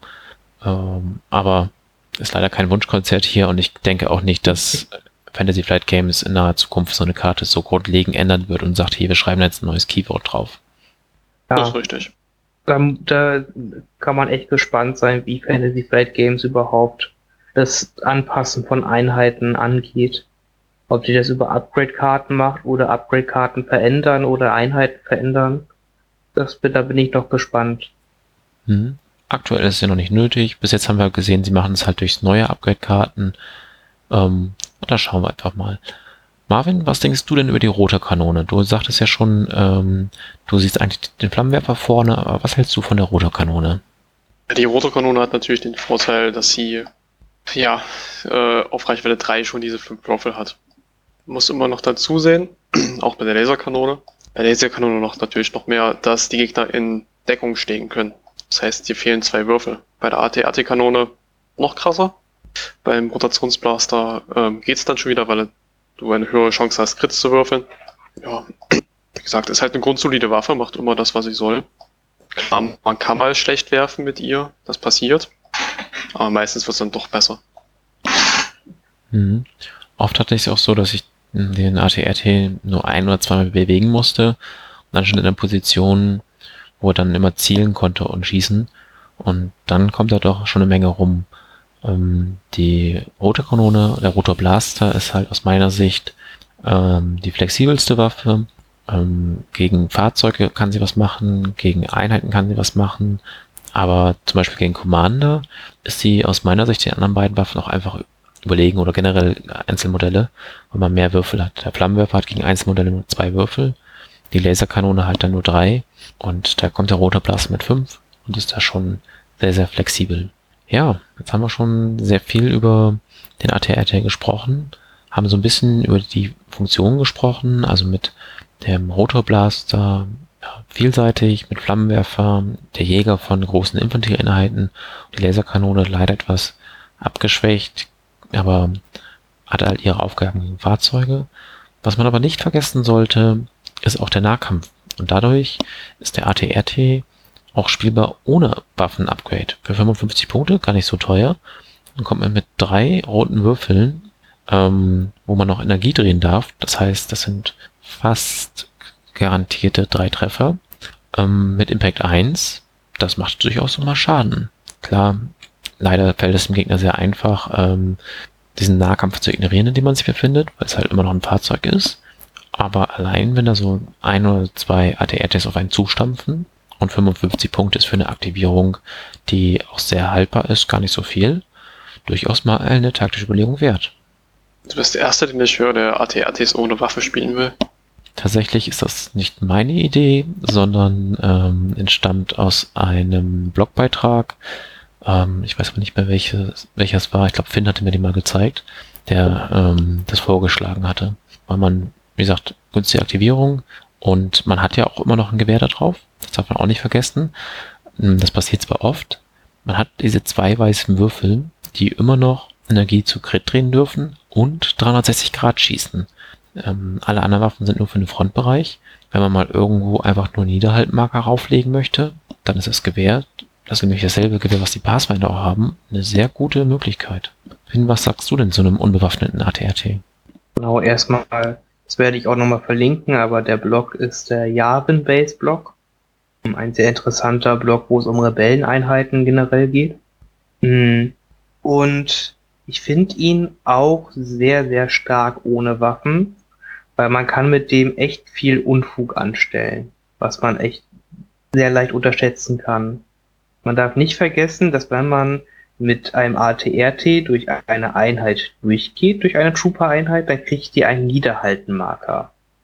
Ja, und das kann man auch sehr gut bei gegnerischen Einheiten machen. Noch fieser ist es, wenn man sowas Gemeines macht, wie ich es machen würde, öfters jedenfalls, dass man durch eine gegnerische Einheit durchgeht, aber nur durch ein einzelnes Modell sich quasi durchbewegt und ein anderes Modell, wo man sich nicht durchbewegt hat, im Base-Kontakt beendet.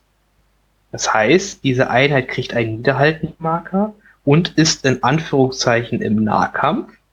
Das heißt, sie äh, hat, muss sich erstmal sammeln, hat dann wahrscheinlich nur eine Aktion und kann dann nicht auf diesen ATRT schießen, weil sie muss sich dafür aus dem Nahkampf rausbewegen, um ihre Fernkampfwaffen benutzen zu können.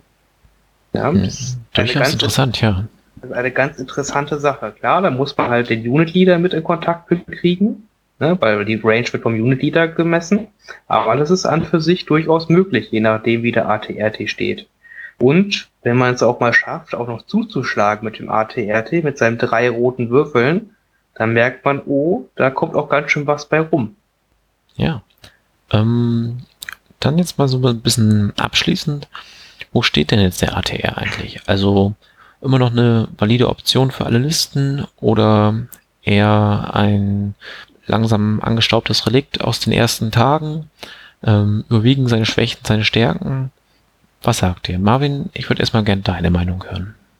Also ich finde, er ist nach wie vor ein sehr starkes Modell, besonders mit dem Flammenwerfer. Man muss immer bedenken, dass wenn man den Flammenwerfer drauf tut, das ist die billigste Option momentan, ähm, dass dieser AT-AT auch immer zu einem Ziel wird, was der Gegner so schnell wie möglich wegmachen möchte. Und dadurch kann man halt Luft für seine andere Armee, um sich dann ordentlich aufzustellen, bekommen. Es ist mhm. klar, der, der Safe ist schlecht, es kann mal passieren, dass ein ATS hier drauf schießt und der AT-AT weg ist. Habe ich bisher aber auch nur einmal erlebt. Kommt also nicht so oft vor. Kommt Generell. aber auch mal vor, dass so ein ATRT auf einer Flanke steht und die halbe Imperiale Armee drauf schießt und der ATRT dann immer noch stehen bleibt? Wenn die Imperiale Armee keinen Impact hat, dann ja. Ich meinte eigentlich mal unser Spiel, ähm, wo ich glaube der ATST drauf geschossen hat und dann noch irgendwelche anderen Truppen und der ATRT einfach nicht sterben wollte oder irgendwie dann drei oder vier Rüstungswürfe geschafft hat. Genau, das kann halt natürlich auch passieren.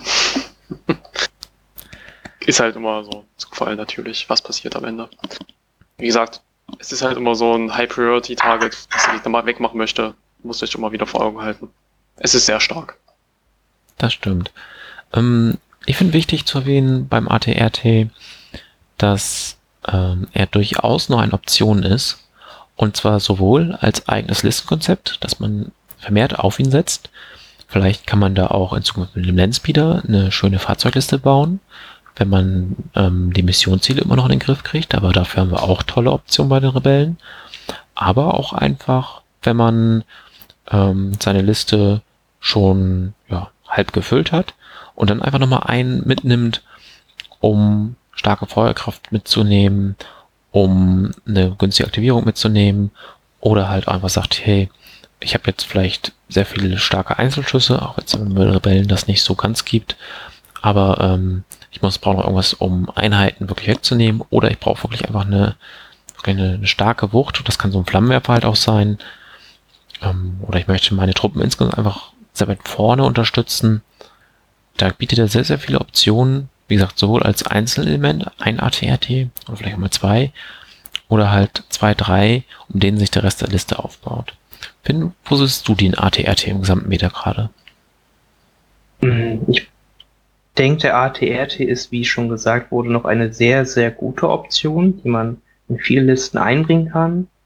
Sein größtes Problem ist wahrscheinlich, dass er einfach nicht mehr ganz so cool und neu ist, wie, die, wie der ganze andere Kram, der so rauskommt. Hm. Jetzt so mit den Wookies, den Kommandos, den Pathfindern, wird halt so viele andere teure, coole Sachen rausgekommen, mhm. die dann leider den ATRT äh, nicht verdrängen, weil sie wesentlich besser sind als er, sondern einfach, weil sie cooler aussehen und neuer sind, sag ich mal. Mhm. Aber trotzdem, wenn man den ATRT hat und ihn mag, wie ich ihn auch wirklich sehr hübsch finde, das Modell eigentlich, äh, dann sollte man ihn auf jeden Fall nicht vergessen, nur weil er schon ein bisschen älter ist.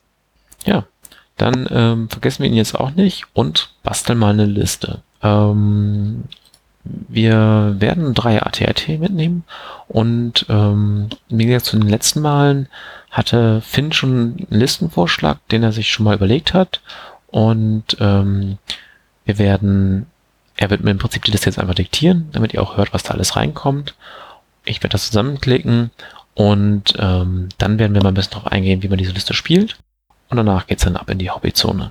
So, Finn, dann fang doch mal an und erzähl mir, was in die Liste reinkommt. Genau, also das erste Element, wie wir gesagt haben, sind drei ATRTs mit Rotationsblaster. Das ist unser Grundstock der Armee, sag ich mal, unsere Arbeitstiere. Ja. Man darf auch nicht vergessen, ne, wie gut ATRTs gegen bestimmte Helden sind, die darauf bauen, dass die Sachen über Guardian abgeben können, wie es halt oft Lea, Hahn oder auch äh, Palpatine ist. Deswegen ist da der Rotationsblast einfach sehr, sehr stark. Ich. Dann dazu unser Kern, sage ich mal, sehr günstig besetzt, aber in dem Fall effektiv sind fünf Rebellentruppen jeweils mit einem Astromech und sonst keine Ausrüstung. Hm, ja, bin ich bei. Kann ich dann, genau. dann als Commander, um noch eine größere Gefahr zu haben und halt einfach auch den Gegner noch ein bisschen Ziele zu geben, auf die er auch schießen muss, nimmt man einfach Luke mit. Den klassischen mit Force und äh, Emergency Systems. Jo. Und als letztes, um noch weiter das Feld zu kontrollieren und den Gegner das Leben wirklich weiter zu vermiesen, sage ich es einfach mal. Äh, auch noch eine sehr unterschätzte Einheit, drei äh, Saboteur-Strike-Teams. Sehr interessant, okay. Ja, dann haben wir eine, äh, eine zwölf Aktivierungsliste, die halt klar, der größte Schaden kommt über die ATRTs und Luke selber rein. Aber die ATRTs können sehr, sehr lange am Leben gehalten werden, weil sie durch die Astromex echt viele Lebenspunkte zusätzlich haben. Das heißt, in der Regel freut man sich, wenn auf die ATRTs geschossen wird. Mhm. Und dann hat man noch einen Luke, der sich, äh, sag ich mal, defensiv in die Mitte des Spielfeldes stellt und alles erschlägt, was in die Nähe von Missionszielen oder in unseren ATRTs laufen möchte. Also und so eine Art Kontereinheit.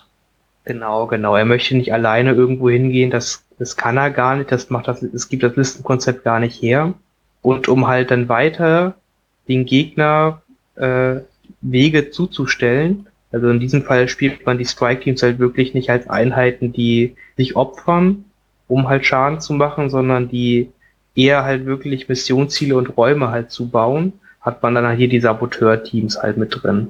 Das heißt, die machen im Prinzip so ein bisschen irgendwelche Flankenwege zu, wo noch andere Einheiten kommen könnten und ähm, diktieren dem Gegner eher, hier, da sind meine ATRTs, da gehst du hin, da fand jetzt der Kampf statt.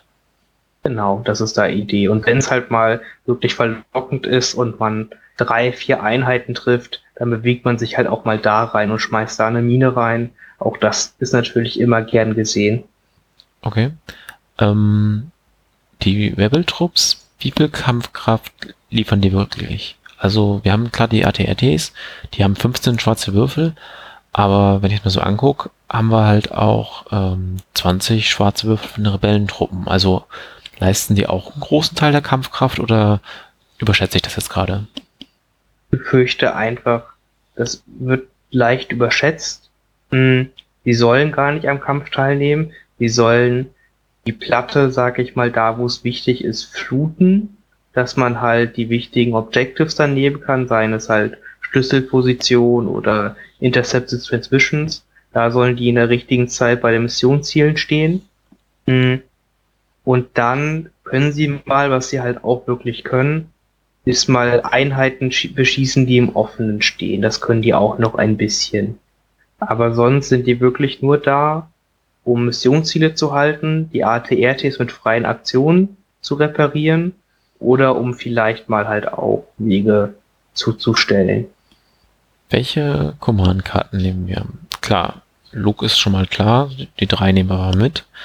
Ähm, aber dann haben wir ja mittlerweile auch eine, die Karten aus dem Grundset und die Karten aus den Specialist Packs. Welche nehmen wir damit? Was man hier, denke ich, einfach sehr gut sehen wird, ist die Zweier-Pip aus dem Specialist Pack. Hm. Die ist insofern halt einfach gut, weil sie halt Fahrzeuge anspricht, was wir in diesem Fall ja eh mit haben, und die auch noch äh, Ansporn 2 kriegen. Und äh, eine der Schwäche ist halt, dass man nur einen Commander in der Liste hat. Und da kann man quasi in wichtigen Runden doch mal wirklich viele äh, nochmal viele äh, Niederhaltenmarker runternehmen, also im besten Fall sechs Stück. Hm. Das ist einfach viel wert. Und ähm, Dreier-Pip könnte man überlegen, ähm, auch noch mitzunehmen aus dem Specialist Pack. Aber da bin ich mir gar nicht sicher, ob man die Core-Einheiten wirklich einen Befehl geben möchte oder nimmt man da nicht einfach den Standard Assault nimmt, um einfach Luke und die ATR-Teams zu kontrollieren oder mal die Strike-Teams zu kontrollieren, je nachdem, was gerade wichtiger ist. Hm. Ähm, ich denke, das sollte man ausprobieren. Ich finde die Covering Fire interessant, einfach weil Luke mag äh, Ausweichtoken. Ähm, auch die Rebellentruppen finden die sehr gut. Durch Nimble, dass sie halt den Token dann immer wieder befenden können. Das schützt die Astromech in der frühen Runde. Oder auch auf den Strikes-Teams, wenn man die vielleicht mal ja, eine ungute Situation hat, wo überhaupt auf die geschossen werden kann, weil sie nicht ganz in Deckung sind, dann hilft der Token eventuell auch mal weiter. Aber wie du schon sagtest, Assault, drei Einheiten aktivieren, das sind dann die drei ATRT, dann habe ich über die volle Kontrolle. Das kann auch sehr wichtig sein. Ähm, Einser-Pip, Ambush wahrscheinlich. Genau, das ist auch was auch sehr, sehr stark ist, auf Luke einen zweiten Einser-Pip zu haben, wenn es nötig ist. Auch eine sehr starke Fähigkeit. Ja, und ähm, die sabotierte Kommunikation geht halt dann nur auf Special Forces oder Operative Units. Und klar, wir haben Special Forces dabei, aber die sind halt nicht so wichtig wie andere Elemente in unserer Liste. Ja, ja. Genau schon sehr interessant. Ähm, ich würde gerne mal sehen, ob die Rotorblaster genügend Schaden machen, um wirklich Feinde auseinanderzunehmen. Ähm, inwieweit es nun wirklich halt so aussieht, dass man die ATRDs gar nicht kaputt kriegt aufgrund der Astromechs. Ähm, die können ja auch nur, dieses nur ist in ganz großen Anführungsstreichen, ähm, 10 Lebenspunkte wiederherstellen. Das heißt, unsere ATRTs haben statt ähm, 18 Lebenspunkte 28. Wenn auf der anderen Seite ein ATS steht, steht oder vielleicht andere Panzerabwehr, die wir in Zukunft mehr erwarten können, würde es mich jetzt nicht verwundern, wenn man das doch gehandelt kriegt. Ja, die Liste ist auch nach dem jetzigen Meta geschrieben. Geht, sage ich ganz klar. Wo es halt wirklich, wenn man ehrlich ist, echt wenig Impact-Waffen gibt. Rebellen haben quasi nichts mit an Impact. Auch Luke. Und äh, die, die imperiale Seite hat oft einfach nur die DLTs mit oder mal Boba oder VS Karten. Und wenn man da ehrlich ist, dann reicht das keineswegs, um 28 Lebenspunkte ATRTs zu vernichten. Ja, das stimmt. Das ist, gibt es Meta aktuell einfach nicht her. Marvin, was denkst du über diese Liste? Kann man nicht spielen. Ich weiß nicht, ob die Astromech-Druiden, fünf Stück davon, die Punkte wert sind am Ende. Man da nicht einfach mal ein, zwei rausnehmen will und dann halt irgendwie versucht, noch ein Z6 reinzubekommen, wobei das halt auch nicht sinnvoll ist, dann auf einen Trupp. Du bräuchtest tatsächlich sogar schon drei Astromechs, weil die kosten nur acht Punkte und neun. Weiß ich gerade nicht. Acht, acht Punkte, acht Punkte nur, genau. Das ist, genau. das ist das Schöne an den Rebellen. Astromechs sind echt günstig für acht Punkte. Das heißt, zwei Stück kosten 16, wir haben einen Punkt über, sind bei 17, bräuchten für den Z6 aber 22. Also müssten schon drei raus. Ähm, das ist dann schon. Ja, wie gesagt, das müssen. macht wahrscheinlich dann keinen Sinn. Da müssen wir die Liste komplett umschreiben. Mhm. Also die fünf Astromax kosten uns tatsächlich nur 40 Punkte und ähm, bringen uns dann mehr als anderthalb Lebenspunkte eines ATRTs. Das ist schon ein interessanter Ansatz ich bin auch skeptisch. Also nicht so, dass ich sage, oh, ich weiß nicht, was die Liste überhaupt machen kann, ähm, sondern eher, ich habe eine Vorstellung, was die Liste tun kann. Ähm, wenn man damit viel Übung hat, das ist für die Minen sehr wichtig. Die werden insgesamt auch sehr wichtig für die Liste, denke ich. Also man muss diese Liste wirklich ein bisschen üben. Dann könnte ich vorstellen, dass sie gut ist. Ich weiß nur nicht, ob sie sehr gut ist und ob man, wenn man diese Übung in eine andere Liste steckt, da vielleicht mehr bei raushält, rausholt. Aber wenn man ATRC spielen möchte und auch die Strike Teams cool findet, dann ist das auf jeden Fall eine solide Liste aus meiner Sicht. Ja. Von also, einer der wenigen Listen bei den Rebellen, die die Minenleger mitnimmt. Ich habe bisher noch keine Rebellenliste Minenlegern gesehen. Ähm, Finn, ich würde dich bitten, jetzt deinen allgemeinen Einwurf zu Minen einbringen. Äh, bei den Rebellen ist es wirklich oft so, dass die Minen ein bisschen vergessen sind, sage ich mal, einfach weil die imperialen Minen ein bisschen stärker sind. Mm, und ja, das kann man so sagen. Aber sie sind, wie gesagt, wirklich sehr unterschätzt und einfach sehr stark. Ich habe schon öfters Rebellen gespielt, äh, äh, Minen gespielt und jedes Mal den Gegner immer irgendwann im Spiel falsch, auf dem falschen Fuß erwischt. Weil man glaubt es halt einfach nicht, wenn Runde 4, 5 halt ist, man will gerade auch die Missionsziele punkten, dann ist so ein kleines Zweimann-Strike-Team dann doch ganz schön schnell übersehen und dann auf einmal liegt da eine Mine mitten von drei Einheiten von ein und macht echt viel Schaden und niederhalten Marker. Ja. Und dann diese gemeinen Terroristen sprengen sich einfach selbst mit in die Luft. Da ist also auch egal, dass sie ähm, noch direkt neben der Mine stehen. Genau. Das kann also, gerade wenn man es dann schafft, die bis in die späteren Runden aufzusparen äh, und sie nicht sofort verheizt, dann ist das echt für Missionsziele noch sehr, sehr interessant und gibt den Gegner echt viele zum Grübeln auf. Hm. Ich finde die Beatleger auch sehr toll. Mach's einfach wie ich. Wirft in vier Leute rein, will sich selbst opfern, wirft bei sich Leerseiten. Zwei davon, beim Gegner einfach zwei Treffer. Auch ein guter Trick. Rebellen ja. haben ja sogar drei Würfel. Da müsstest du drei Leerseiten würfeln. Und das wird mit den roten Würfeln ein bisschen schwierig, weil du Energie auf Crit drehen darfst. Ja, und äh, Imperium hat einen roten und einen schwarzen.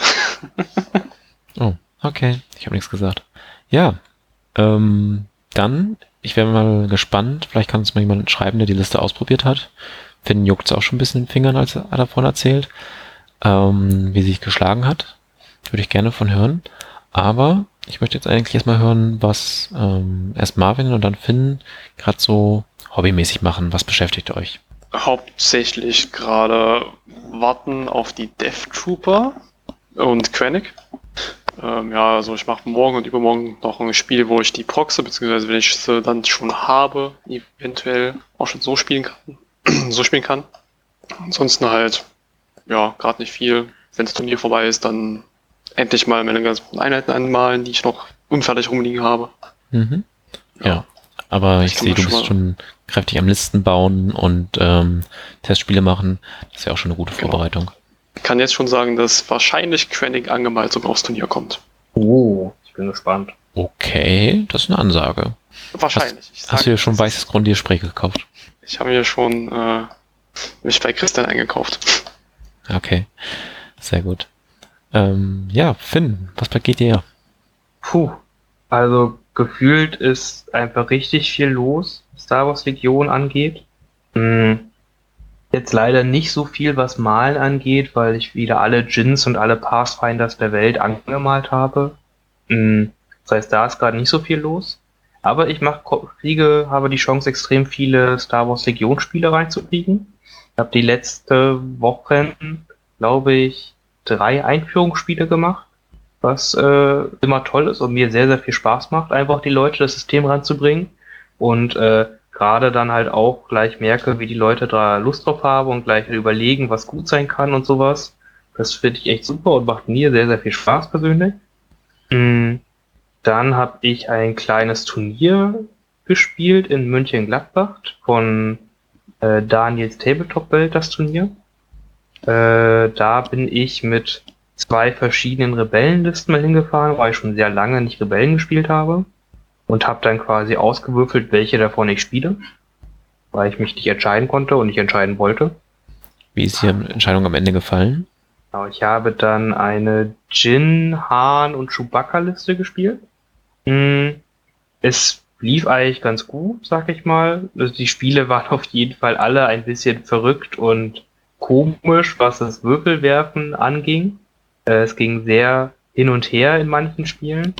Mm, und am Ende hat es dann irgendwie gereicht, dass ich dann doch auf den ersten Platz gelandet bin, obwohl ich das gar nicht unbedingt wollte, aber äh, irgendwie hat es dann wieder dafür gereicht, also war das dann auch okay.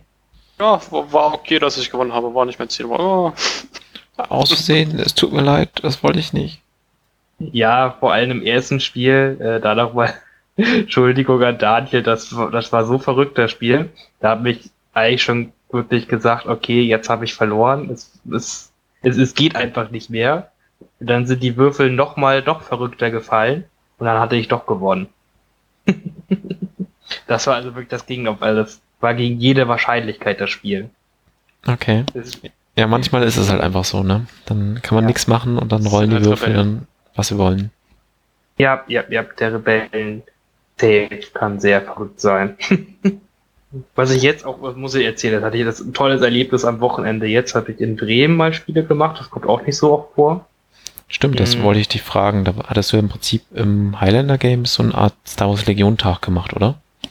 Genau, mit ein paar Leuten aus Bremen konnte ich dann auch mal kennenlernen. Danke für die Spiele, hat mir wirklich Spaß gemacht, auch mal Bremer kennenzulernen und mit denen Spielen zu machen. Hat der witzigerweise jetzt noch nicht geklappt, obwohl ich immer in deren Laden Turniere veranstalte. Also auch das äh, eine gute Nummer. Mhm. Und im einen Spiel, äh, einfach nur, das muss ich, weil das war so wirr, habe ich halt mit einer imperialen Liste gegen Rebellen gespielt. Und da war wirklich die Flottentruppler-Einheit der, also das waren glaube ich die besten der besten der besten der ganzen Rebellion, es kurz zu passen. Er hatte eine Schneetruppe-Einheit, noch eine fünf Mann starke, meine ich. Die ist ums Eck um Haus rumgelaufen und hat dann auf eine volle sechs Mann Einheit Flottentruppler geschossen. Mit Granaten. Okay, kommt vor. Das kommt vor. Ich habe sieben Treffer gemacht auf die sechs Mann Einheit dann. Und ja. diese gute Flottentruppler Einheit hat dann sieben Saves gemacht. Sieben Saves. Sieben Saves gemacht von sieben. Okay. Hat dann ihren Niederhaltenmarker abgeworfen, um sich dann zu bewegen und auf die Flottentruppler ohne Deckung zu schießen. Und dann die ganze Schneetruppeinheit umgeschossen und hat sich dann weiter bewegt, die restlichen Sturmtruppen, die dort standen, umgeschossen, haben dann eine volle Salve vom ATST mit einem Mann überlebt, wo halt auch nochmal acht Treffer drauf waren.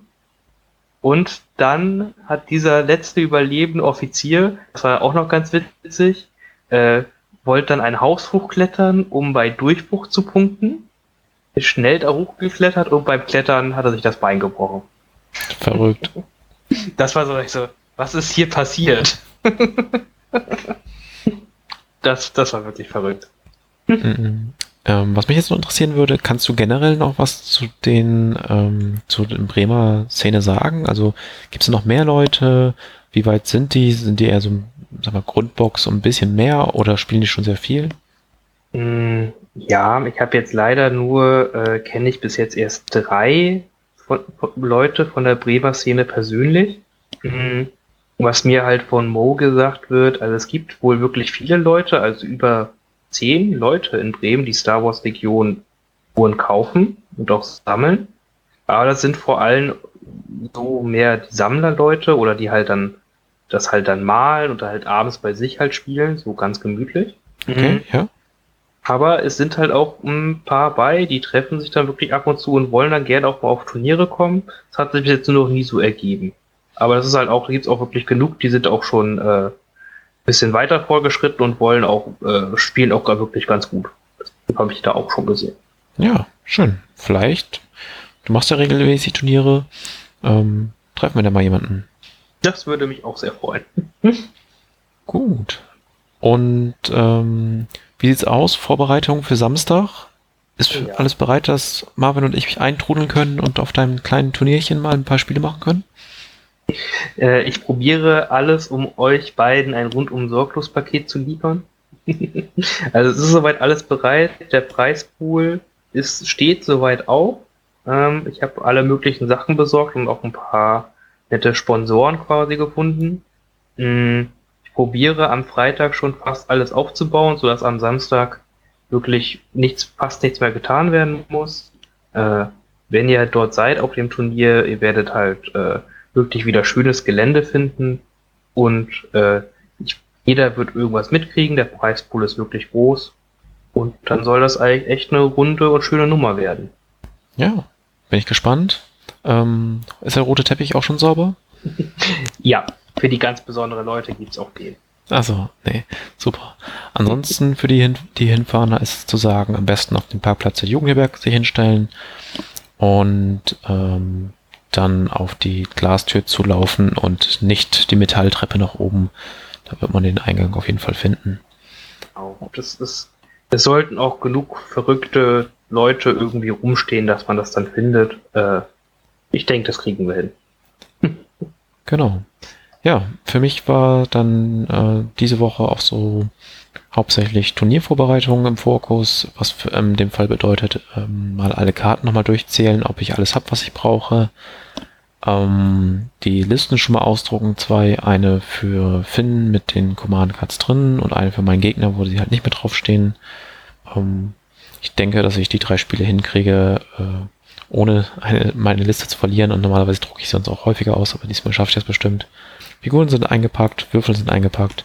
Ähm, habe mich halt für eine endgültige Liste schon entschieden, da ich diese Woche eh nicht mehr zu Testspielen komme und bin da mal gespannt, wie es am Samstag läuft und freue mich tierisch halt die ganzen Leute mal wieder zu sehen. Tja, ja. dann Marvin, hast du noch eine Regelfrage? Diesmal ist mir keine doofe Regelfrage eingefallen. Okay. Es Gut. gibt keine doofen Regelfragen. ähm, wir hatten, machen wir jetzt mal Ach, keine. Doch, eine habe ich. Ah, leg los. Ich glaube, ich weiß, habe schon selbst antwortet. Ähm, die Han Solo-Karte, die sagt, du musst auf Einheiten schießen mit einem offenen ausliegenden Befehlsmarker.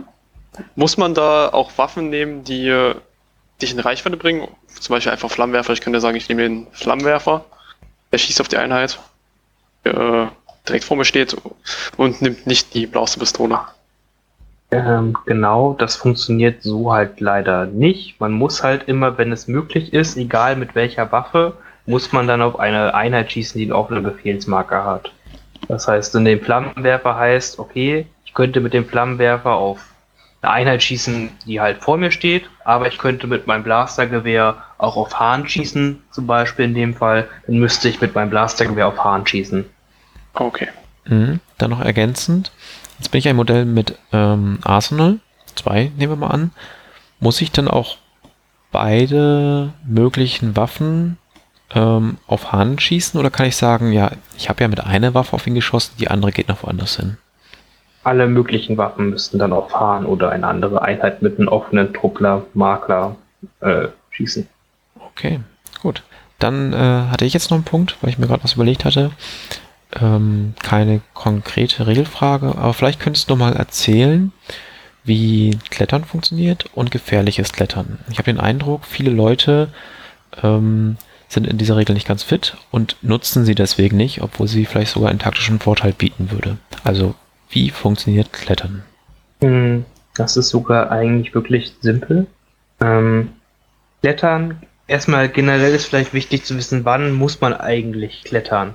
So, weil da ist das Wissen gefühlt auch nicht äh, die meisten Leute, weil oft denkt man, man musste klettern, dabei muss man es gar nicht. Generell kann man über jedes Gelände erst einmal sich rüber bewegen, was so hoch ist wie die Miniatur deiner Einheit. Ja, also sagt man halt ein, ein Infanterie ganz normal, eine Infanterie-Struppler-Einheit kann über alles rübergehen, ganz mit ihrer normalen Bewegung oder da, mit der langsameren Bewegung, je nachdem, worauf ihr euch geeinigt habt, äh, wenn das Gelände so hoch ist wie die Einheit selber. Hm, wenn es okay. höher ist, zum Beispiel ein Haus in der Regel, dann kann man auf diese Häuser, kann man da raufklettern.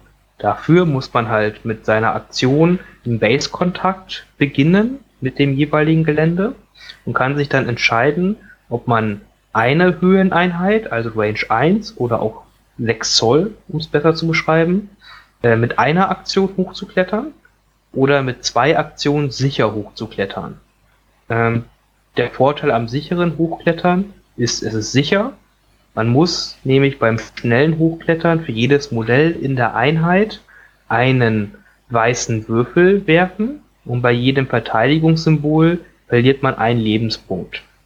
Hm, wenn man eine, ein Gelände hochklettern möchte, was höher als Range 1 ist, dann kann man das mit zwei schnellen Kletteraktionen auf einmal machen. Da muss man aber quasi wie jedes Modell zwei Würfel werfen.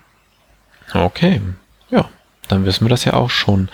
Ähm, da war doch mal irgendwas in diesen FAQs, Erratas, die Fantasy Flight Games rausbringt, mit Anführern und auf verschiedenen Höhen die Modelle und so. Könntest du das nochmal erklären?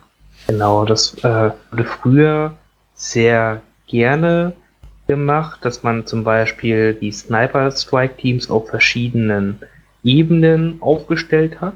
Das heißt zum Beispiel den einen auf dem Hausdach auf, um halt Sichtlinie zu haben und dem anderen halt hinterm Haus, um versteckt zu sein. Mhm. Das war sehr beliebt, so vor noch einem, sag mal vor drei, vier Monaten.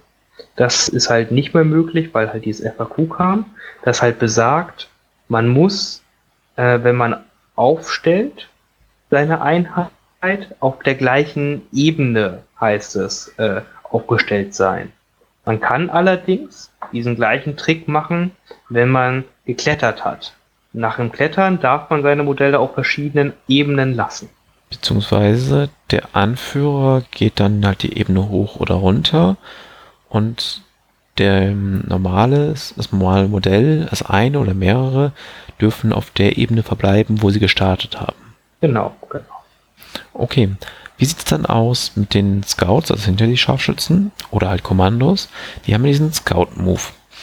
Wenn ich die jetzt eben starten lasse, kann ich dann durch den Scout-Move einen, also den Anführer, was ja der mit der schweren Waffe ist, irgendwo hochklettern lassen? Das geht leider nicht, da der Scout-Move keine Move-Aktion ist, sondern einfach nur eine Bewegung. Eine, in dem Fall Range 2 oder 1 Bewegung. Deshalb auch ganz interessant, was auch viele nicht äh, so immer wissen, dieser Scout Move wird auch nicht durch Gelände verlangsamt.